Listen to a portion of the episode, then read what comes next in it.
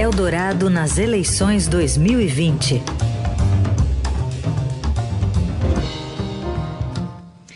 candidato Guilherme Boulos do PSOL será o primeiro dos 14 entrevistados, com transmissão ao vivo aqui pelo 107,3 FM, site e live né, no Facebook da Rádio Eldorado. Essa série é realizada de forma virtual devido às restrições impostas pela pandemia do novo coronavírus e cada entrevista tem 20 minutos. Sempre aqui conosco um jornalista do Estadão também, hoje a repórter Adriana Ferraz. Bom dia, Adriana. Bom dia, bom dia, candidato. Bom dia, bom dia, também Adriana, ao candidato. Bom dia, Carolina, bom dia, Heisen. Bom dia, bom dia, candidato Guilherme Boulos. Eu vou começar com o assunto saúde, é, com a criação da vacina contra o coronavírus. A gente lê ali no seu plano de governo uma proposta para criar um programa de imunização gerido pelo município que dê prioridade aos grupos de risco, trabalhadores de serviços essenciais e população de baixa renda. Pensando na volta às aulas depois de um 2020 tão difícil, as crianças que não são consideradas integrantes do grupo de risco também poderiam fazer parte desse calendário é, preferencial. Muitas famílias condicionam a volta à escola a uma vacina. O senhor pode responder, lembrando que a gente conta a partir de agora o nosso cronômetro 20 minutos. Bom, Carolina, bom dia, bom dia a todos os ouvintes da Rádio Eldorado. Certamente as crianças podem e devem ser incluídas nesse calendário preferencial. Eu, além de professor, dei aula na rede pública de São Paulo, também sou pai de duas meninas que estão fazendo é, ensino online e sei das dificuldades que isso tem causado para o ensino, para a educação. Agora, evidentemente, não dá para se falar em volta às aulas enquanto não houver segurança sanitária, tanto para as crianças quanto para os profissionais de educação. E sobre o programa de imunização, nós temos uma rede de 8 mil agentes comunitários de saúde, que deveria ter sido utilizada para fazer testagens em massa, sobretudo nas periferias, que foram as regiões da cidade mais atingidas pelo coronavírus. É, cabe lembrar que São Paulo é a terceira cidade do mundo onde mais morreu gente por Covid. Só está atrás de Nova York, da cidade do México. Ou seja, a, a atuação da prefeitura nesse processo é, foi, foi no mínimo, no mínimo, profundamente equivocada. Né? Não utilizou os equipamentos públicos para poder fazer isolamento, não utilizou os agentes comunitários de saúde para poder fazer testagem, manteve o hospital fechado em plena pandemia, é uma coisa inacreditável. Eu vou ter dificuldade de contar isso para meus netos no futuro.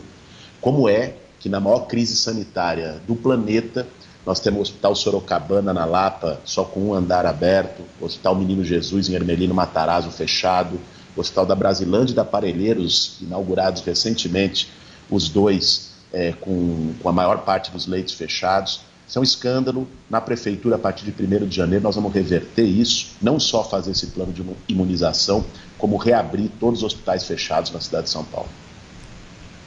Candidato, a minha pergunta é, é, sobre educação, mas antes dela, só queria uma resposta rápida. Eh, se Guilherme Boulos fosse o prefeito hoje, então as aulas continuariam suspensas presencialmente? Seguramente, Heisen. As aulas, para mim, só devem voltar quando houver segurança sanitária, tanto para as crianças como para os profissionais de educação. Não adianta a prefeitura terceirizar a responsabilidade para os pais.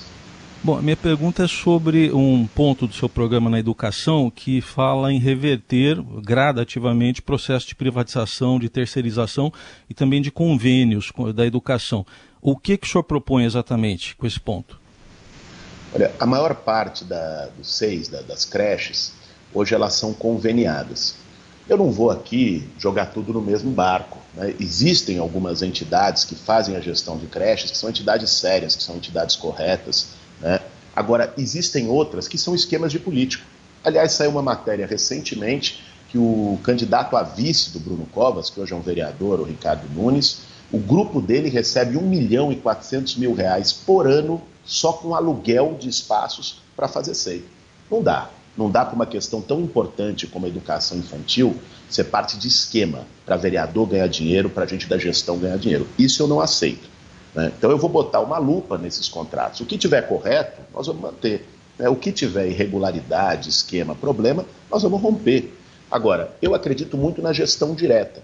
Gestão direta é a própria prefeitura não terceirizar responsabilidade sobre educação, sobre cuidado com crianças, e ela assumir né, a, a, as creches de maneira adequada, porque muitas dessas creches conveniadas têm espaços inadequados, né, não pagam bem os profissionais, muitas vezes com, com relações de trabalho precarizadas. Mas os profissionais que hoje trabalham nas creches conveniadas não vão ser prejudicados, até porque isso não é um processo de uma hora para outra. Nem teria como, nem que eu quisesse. Esse é um processo de transição e a ideia é que ele seja feito incorporando o conjunto dos profissionais que hoje estão nas seis conveniadas. Mas para não ampliar a fila, se existir é, rompimento de contrato, o senhor vai ter que construir novas creches. Nós vamos construir novas creches. E ao contrário de ampliar a fila, nós vamos zerar a fila na cidade de São Paulo, aliás, utilizando parte do recurso do Fundeb. Eu não sei se vocês sabem que o Fundeb, que foi aprovado é, agora na Câmara Federal, contra a vontade do Bolsonaro, por iniciativa da oposição, vai trazer 2 bilhões de reais por ano para a educação básica na cidade de São Paulo. Parte desses 2 bilhões nós vamos construir novas creches. Eu não falei aqui em, em fechar, falei em romper contratos com aquelas seis que estão com irregularidade. Eu não sei quem é que defenda que, que um contrato irregular seja mantido. Quem defender isso, acho que está é, em contradição com o interesse público e com o interesse da cidade. Candidato, é, eu gostaria de saber o que senhor faria como prefeito com a ocupação Vila Nova Palestina, que é do MTST, lá na Zona Sul de São Paulo, numa área de proteção ambiental, após muita pressão do movimento e do senhor pessoalmente, o ex-prefeito Fernando Haddad permitiu que se fizessem moradias naquele terreno que originalmente seria um parque. Mas Haddad não colocou dinheiro lá. Gostaria de saber se o senhor vai colocar recursos para essa autogestão e como evitar que isso se torne uma espécie de conflito de interesses para o senhor, já que o senhor ajudou a ocupar o terreno e agora repassaria recursos para o MTST. Olha, Adriana, seria para mim um conflito de interesses se houvesse algum interesse particular, privado meu. Não existe. Ali moram mais de 1.500 pessoas que moram hoje em condição precária justamente porque o poder público não fez o que deveria fazer lá que era a urbanização, a regularização e garantir as condições para que, elas, que as famílias que estão lá pudessem morar dignamente. O que eu vou fazer é justamente isso. Preservando o meio ambiente, eu não sei se você conhece o projeto, aliás, o projeto foi feito junto com ambientalistas. Dois terços da área vão permanecer como um parque, apenas um terço da área que já estava desmatada e antropizada há muito tempo vai ser destinada para moradia popular, que é onde hoje estão as famílias. Eu, enquanto prefeito de São Paulo, para mim vai ser uma das prioridades. Vai ser urbanizar a Palestina, regularizar, entregar eventualmente até por um sistema de mutirão com materiais de construção, mas garantir que aquelas pessoas possam morar dignamente. São famílias trabalhadoras que moram lá no fundão da Mboi Mirim, que muitas vezes demoram duas horas e meia dentro de um ônibus lotado para poder chegar ao seu local de trabalho um dos maiores prazeres que eu vou ter como prefeito de São Paulo é regularizar aquela, aquela comunidade, a Vila Nova Palestina, e garantir condições dignas para aquelas famílias morarem. O senhor, com isso, não vai incentivar novas ocupações na cidade? Não vou. Você sabe por que, que as ocupações acontecem? As ocupações acontecem porque existe uma omissão do poder público. Uma omissão em termos de política habitacional. Às vezes as pessoas têm um preconceito enorme, né? Acham que ah, sem teto, eles não. Quem, quem, são as pessoas que não querem, não querem trabalhar, querem tomar o que é dos outros? Gente, você acha que alguém quer levar vantagem ficando embaixo de um barraco de lona, num chão de terra batida? Isso é vantagem para alguém? As pessoas vão para uma ocupação porque não tem outra alternativa. Não é porque não trabalhem, não. O sem teto, que muitas vezes as pessoas gostam de, de apontar o dedo, de ter preconceito, pode ser a faxineira da tua casa, a diarista da tua casa, o porteiro do teu prédio, o motorista do Uber que você pega. Né? Os sem-teto são pessoas comuns que trabalham e que, mesmo assim, mesmo trabalhando, não conseguem pagar as contas, pagar o aluguel no final do mês. Essas pessoas ocupam por falta de política habitacional. Eu vou fazer um plano ousado de moradia popular na cidade de São Paulo, retomar os mutirões do governo da Luísa Erundina, de 30 anos atrás, em áreas que são da prefeitura, nas periferias da cidade, que é um, um, método mais barato, mais rápido, é dar o material de construção para as pessoas fazerem e a prefeitura entra com assessoria técnica com urbanização. Então nós vamos ter política de habitação. Isso vai inibir as ocupações em São Paulo. Candidato, eu vou aqui emendar então uma pergunta. A gente pediu para os ouvintes, selecionamos uma dentre as algumas que chegaram aqui, a do José Roberto Júnior, da capital, que vai meio nesse sentido. O senhor meio que respondeu, acho que a pergunta. O que o senhor pode dizer ao eleitor que já viu o senhor coordenando invasão de terrenos ou prédios abandonados e como o senhor pretende coordenar as atuações à frente da prefeitura e do sem teto, sendo que muitos criticam o movimento? Como é o nome do, do ouvinte, Carolina? Desculpe. Jo, é, José Roberto Júnior. Então, essa, pergunta do Zé Roberto, ela é, ela é importante porque talvez seja também a de muitos ouvintes. Veja só, é, eu disse aqui agora quem são as pessoas que ocupam e, e, por que, que elas fazem isso, que isso não é divertimento nem passatempo para ninguém. Isso é resultado da necessidade e da falta de alternativa.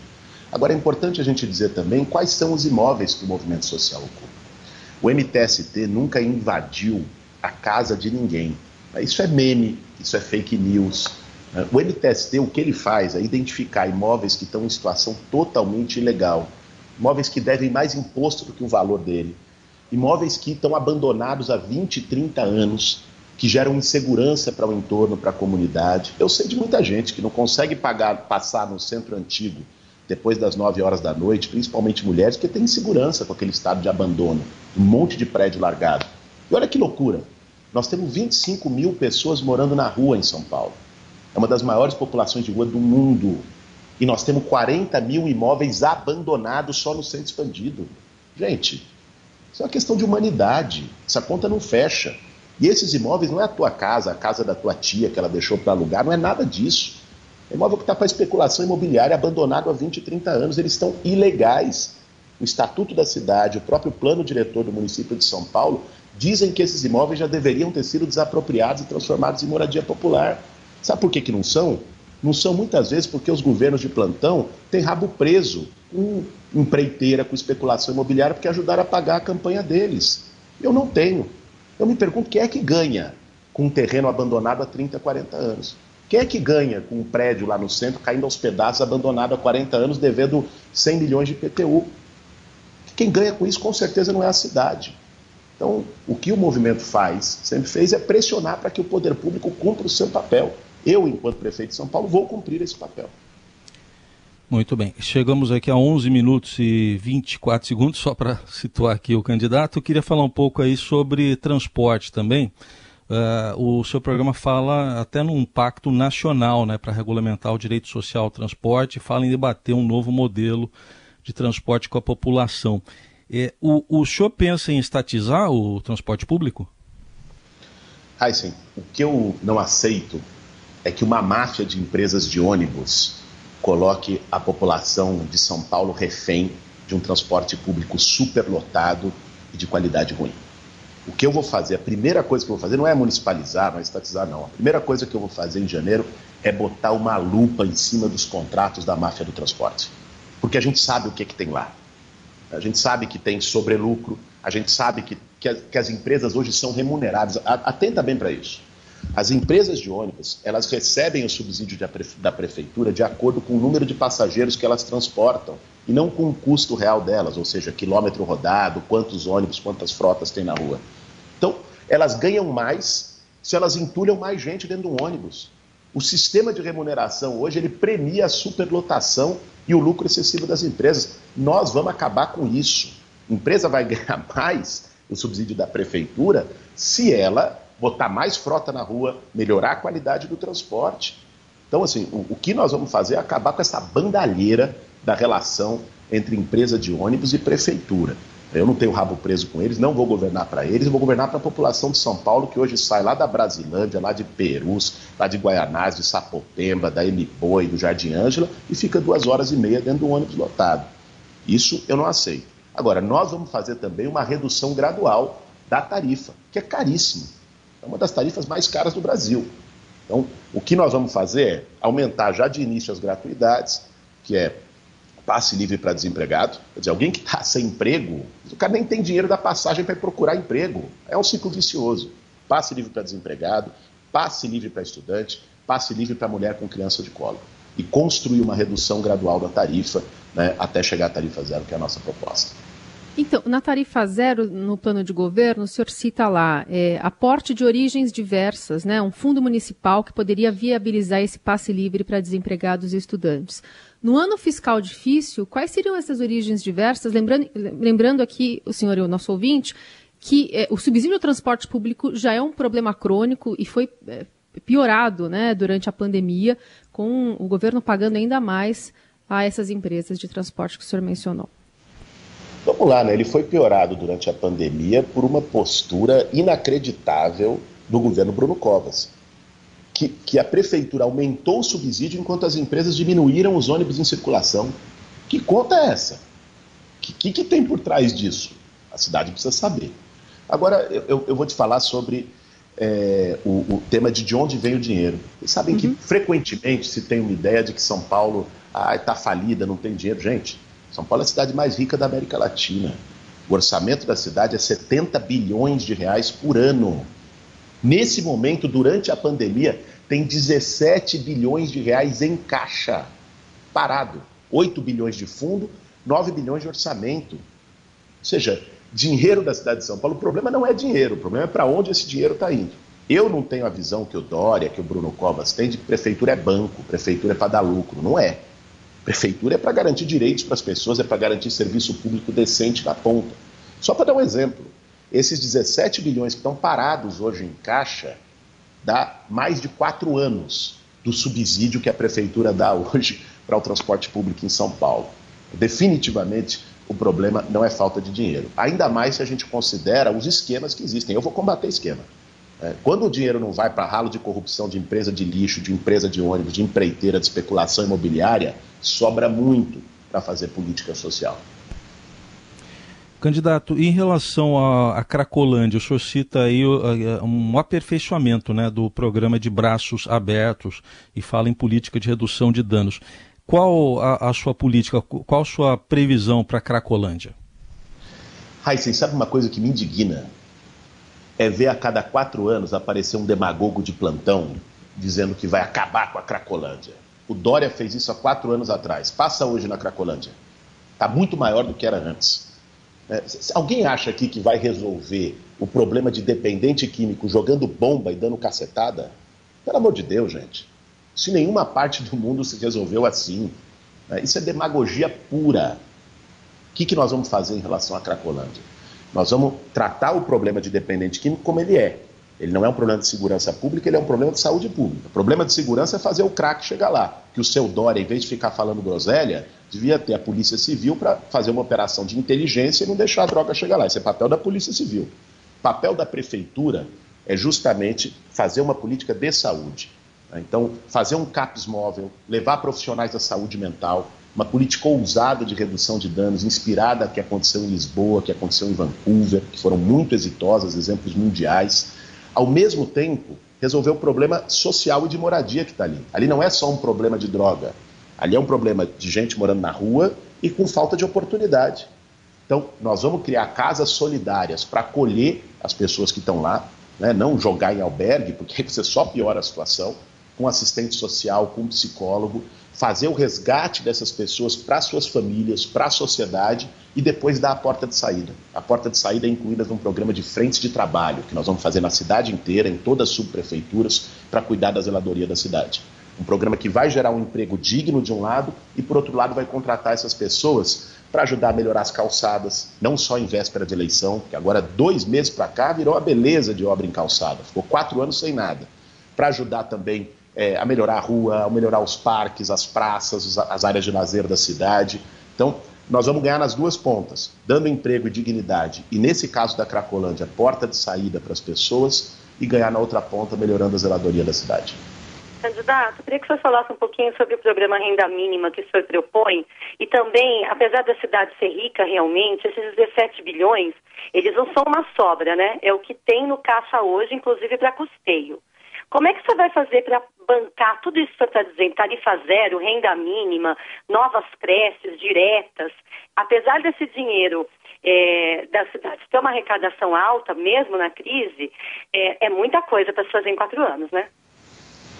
Vamos lá, Adriana. Justamente por isso que eu quero ser prefeito. Se eu quisesse fazer pouca coisa, os a mesma coisa que esses aí estão fazendo, eu nem me candidatava. A ideia é fazer uma gestão ousada, a melhor gestão da história dessa cidade.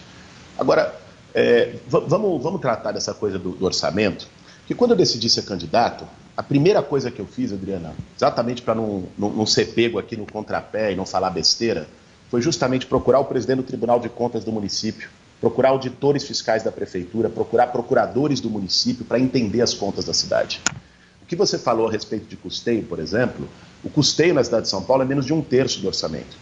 Ao contrário de boa parte das, dos municípios do país que estão também muito complicados com pessoal e previdência, pessoal e previdência em São Paulo está muito abaixo do limite da lei de responsabilidade fiscal.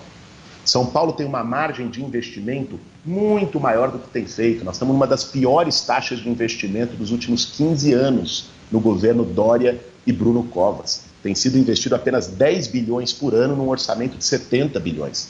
Existe muita margem para aumentar isso. Os 17 bilhões, de fato, é o que tem em caixa, não é fluxo. Mas isso já expressa o tipo de um governo que acha que prefeitura tem que ser para acumular.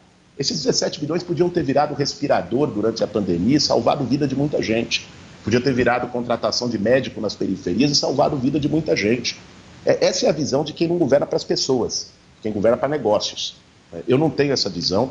Falei aqui dos 17 bilhões, falei aqui do aumento da taxa de investimento, já falei aqui do combate a esquemas, que certamente vai permitir com que a prefeitura é, tenha mais dinheiro para poder investir na ponta. E posso falar ainda dos 130 bilhões que a cidade tem de dívida ativa, Adriana, é uma loucura. Grandes devedores, grandes bancos, planos de saúde, uma série de grandes empresas que devem não pagam. Quem está ouvindo a gente agora no seu carro, na sua casa, pague PTU, pague PVA, pague imposto em cada coisa que compra. Por que, que um banqueiro não vai pagar imposto para a cidade? Por que, que ele fraude o ISS e a prefeitura depois não cobra? Nós vamos cobrar e a estimativa que eu recebi dos próprios procuradores do município é que, se fizer uma cobrança ativa, informatizando o processo, você acredita que o sistema de dívida da maior cidade da América Latina está em papel?